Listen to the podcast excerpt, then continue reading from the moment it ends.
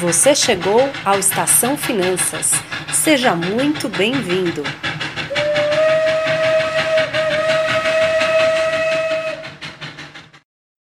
Olá pessoal, eu sou a Ana Breda e eu sou a Ana Ruth e aqui é a Estação Finanças. O tema de hoje é um tema bem recente que as pessoas têm falado do tempo todo, que é o impacto dos juros na minha vida. Essa queda de taxa de juros que acabou de acontecer, então vamos falar de taxa de juros Brasil, que estava em 4,5% e caiu para 4,25%. O que, que isso quer dizer? Né? Tem o, impacto na economia e o que, que isso quer dizer o impacto na nossa vida. Ana Rutz, Voltamos Bom. com tudo 2020, o pessoal já começando com esse, com esse assunto. Explica aí para todo mundo.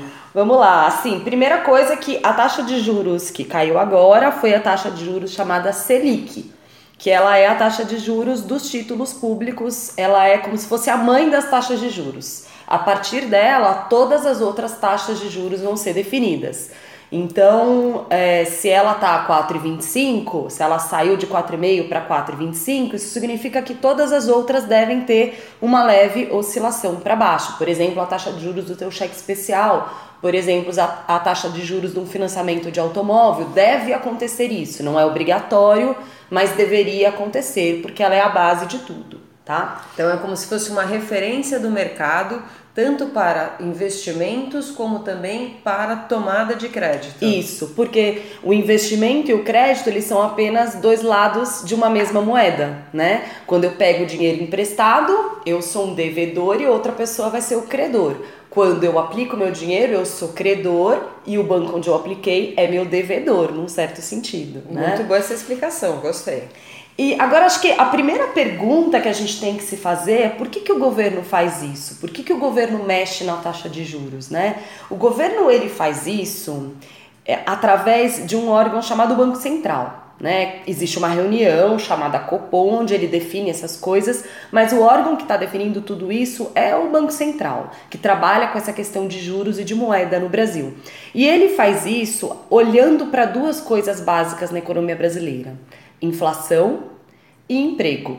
São as duas coisas principais. As outras todas derivam delas de alguma maneira, né? Então, a inflação é o seguinte, ele vai pensar assim, sempre que a inflação está muito alta, geralmente a inflação está alta quando a economia está aquecida. Geralmente, não sempre, né? Mas geralmente ela tá. Então ele sobe a taxa de juros para que ele constranja as pessoas um pouco a comprar demais e, portanto, tem uma pressão dos preços para baixo. Por outro lado, quando a economia não vai muito bem do ponto de vista do emprego, da renda, do PIB, que é o produto do Brasil, vai acontecer exatamente o contrário. O governo vai tentar botar a taxa de juros mais para baixo para incentivar os empresários a investir mais na produção e ao mesmo tempo em que incentiva a população a pegar dinheiro emprestado ou financiar produtos de consumo. Aí agora eu vou trazer para vocês o nosso famoso economês e explicar que isso tudo que a Ruth acabou de explicar quer dizer que é, isso se chama um instrumento de política monetária Tá? E esse movimento de queda de taxa de juros que a gente vem vivenciando ao longo desses últimos dois anos, basicamente, né, que tem acontecido mais forte, mais acentuada essa queda, se chama uma política é, monetária expansionista, justamente para fomentar o crescimento da economia. Isso, sempre que for expansionista é porque a gente quer aumentar o crescimento, né? É, é, fomentar o crescimento. E sempre que a gente fala em contracionista é o contrário. É economês, como a Ana Breda falou, mas no fundo é bem facinho de entender. Tá? Então o governo faz isso é, com esses objetivos, né? Então, claro que só daí você já percebe que isso tem impacto na sua vida, né? Na sua, na minha. Por quê? Porque se o governo baixou os juros agora é porque ele quer incentivar o emprego, ele quer incentivar o consumo, ele quer incentivar a produção do país. E isso é importante para todos nós. Se ele vai conseguir ou não é uma outra coisa que a gente, né, a gente pode falar disso mais para frente. É, então, quando o governo faz isso, Gente, como que isso pode impactar diretamente a nossa vida? Primeiro, para aquelas pessoas que estão uh, com dificuldade de comprar itens de consumo que elas precisam, estão com uma demanda reprimida de algum item de consumo. Por exemplo, eu preciso comprar uma máquina de lavar a minha quebrou e eu tô segurando, tô demorando, não consigo pagar à vista, vai ter que ser financiado. Bom, é muito provável que agora o financiamento saia um pouco mais barato do que saía antes da queda de juros, né? É claro que agora a queda entre 4,5 e 4,25 não é, o impacto, o impacto é, é pequeno, pequeno, mas se a gente considerar de dois anos atrás, o impacto já é bem maior, tá? Então faz sentido essa questão do consumo. E a questão da dívida? Então, para quem tem dívida, aí eu acho que é mais importante ainda, tá? Então, esse é o melhor momento para você renegociar uma dívida com o seu banco. A única, o único problema da dívida no Brasil que eu vejo para quem quer renegociar é que o banco é muito aberto para renegociar com quem está inadimplente, ou seja, quem tem uma dívida e não está pagando, e muito pouco aberto para quem está pagando a dívida em dia. Eu sei que é uma maldade, né? Falar uma coisa dessas, até parece que a gente está incentivando as pessoas a não pagarem suas dívidas, mas é muito o que a gente acompanha quando a gente atende pessoas endividadas. Quando ela está pagando tudo em dia, os bancos simplesmente não querem renegociar. Nesses casos, o que a gente acaba recomendando é que a pessoa vá para outro banco e trabalhe com a ideia de uma portabilidade da dívida que muitos bancos fazem. É como se eles comprassem a dívida do outro banco com uma taxa melhor. Então, se você não consegue renegociar no teu próprio banco, uma grande alternativa é você ir num outro banco. Antes tá? de deixar de pagar as dívidas. Antes de deixar de pagar. Essa Você não é pode última, estar com o nome sujo. É, vamos lá, só colocar um ponto importante aqui. A estratégia faz muito sentido, mas, gente, né, vocês têm que sempre tem que ter bom senso. Tudo quando a gente fala relacionada a investimentos ou até nas nossas vidas, a gente tem que ter bom senso nas tomadas de decisões. Então, o que a Ana está colocando é uma estratégia que tem que ser muito bem pensada. Se vocês deixarem de pagar as dívidas da noite para o dia, vocês vão ter outros problemas, que é ter o nome sujo. Então, tem que tomar um pouco de cuidado de como fazer isso. Antes de ir para este limite, que realmente é fato, o que a, a Ruth está colocando aqui, é primeiro tente negociar com outro banco. Né? É, e você tirar a sua dívida e negociar a sua dívida em outro banco, você já vai ter uma vantagem muito boa. Se depois aí você não conseguir eventualmente nos procure antes de sair fazendo qualquer loucura. Exato. Mas aí a gente conversa. Tá? Então, claro, para aquela pessoa que já está inadimplente, que está com o nome sujo, pode ser uma oportunidade agora para você sair dessa situação ruim, né? É, sempre com muito planejamento, né, gente? Você vai renegociar uma dívida, a dívida tem que caber no teu orçamento. Não adianta você fazer uma coisa que depois você não consegue pagar. Então, assim, tentar nunca deixar com que as parcelas que você deve ultrapassem 30% do teu orçamento, né? Então isso é muito importante também, tá? Sempre pensar que a gente tem um teto aí de dívida que a gente consegue arcar. Essa é uma, uma questão bem importante. É, outra questão que, que essa queda na taxa de juros pode ajudar é por uma dívida que o brasileiro faz, não só o brasileiro, né? O americano também faz muito isso, o norte-americano, que é super importante, que é o financiamento da casa própria.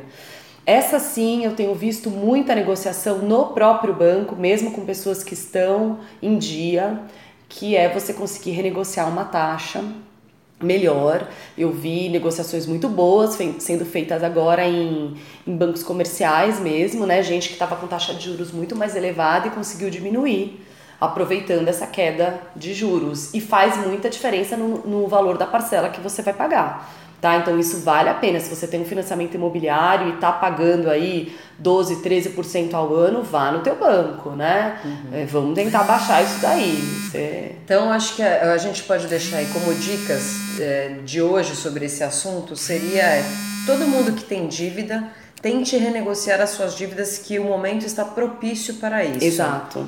Né? Para quem quiser adquirir algum bem que estava postergando porque estava mais difícil, tem também tentar negociar que provavelmente uh, os financiamentos e as taxas estão mais favoráveis para as pessoas adquirirem algum item algum, de consumo. Algum é. item de consumo. E por fim, renegociar eventualmente o teu financiamento imobiliário se ele tiver com a taxa de juros aí muito mais alta do que o resto do mercado está praticando hoje. Ou seja, se eu fizesse um financiamento hoje, o banco faz de conta me dá 8%. Tá? E você está com 12% no teu contrato. É claro que eles sempre dizem contratos antigos, é, mas eles têm negociado, então vale a pena você investir um pouquinho de tempo nisso. Não é nunca é trivial fazer essas coisas, sempre dá um trabalho, mas vale muito a pena, porque afinal de contas é o teu planejamento financeiro que está em jogo. E se pudesse sobrar um dinheirinho para investir na gente, é o que a gente quer. É, tá? Aliás, isso tem que sempre estar tá no radar. Então, Exatamente. a partir do momento que vocês estão querendo já ah, aumentar né, o patrimônio de alguma forma ou ter algum outro gasto em função dessa queda de taxa de juros, não esqueçam daquela parcela da poupança, daquele dinheirinho que vocês vão guardar para vocês que lá para frente vocês vão estar tá usando para, seja lá da forma como vocês quiserem. Mas é muito importante não esquecer de manter isso. Mas Ana, agora você tocou num assunto que é muito importante, né? Como que essa queda na taxa de juros é, rebate nas pessoas que já estão investindo ou que pretendem investir? Agora, assim, do ponto de vista financeiro, né? Para quem aplica o dinheiro aí no fundo DI, que aprendeu com a gente. Pois é, a vida ficou um pouco mais, digamos, um, um pouco mais sem graça, né? Enfim, ficou o rendimento desse dinheiro aplicado, ele tá menor. Né? A gente também está com uma inflação mais baixa, mas o, o ganho real, que é o que a gente busca no longo prazo, que é aquilo que faz com que o teu dinheiro investido mantenha o poder, o poder de compra que você tem hoje lá na frente, é que a gente sempre tenha ganhos reais. Então, que o rendimento daquela, daquele investimento seja alguma coisa acima da inflação. Esse, essa, essa, é, esse é, essa variação está bem mais baixa. Então hoje a gente está falando de um ganho real de quase um, no máximo 1% praticamente, né? Pois é. Se a gente está falando para quem tem dinheiro na poupança, então é, já está então, perdendo na inflação. Já está quase, né? né? Então, é, de novo, a gente sempre vai tocar nessa tecla da importância do planejamento, porque em, em, cenários, tanto quando os cenários estão muito positivos ou muito negativos, de, sempre a gente vai ter que ter um planejamento para a gente ir direcionando onde a gente quer ir. O dinheiro de curto prazo ele vai ter que continuar no DI rendendo muito menos, não tem o que fazer. E lembrando que o dinheiro de curto prazo, dinheiro que seja para emergências negativas ou para oportunidades, que a gente considera também na mesma caixinha de uma certa maneira, não é um dinheiro que é para render, é um dinheiro que ele tem que estar disponível imediatamente para vocês. Ana, isso é muito importante porque aparece muita gente nos procurando e falando: ah, não, meu dinheiro do fundo DEI não está rendendo nada, quero colocar em outra coisa.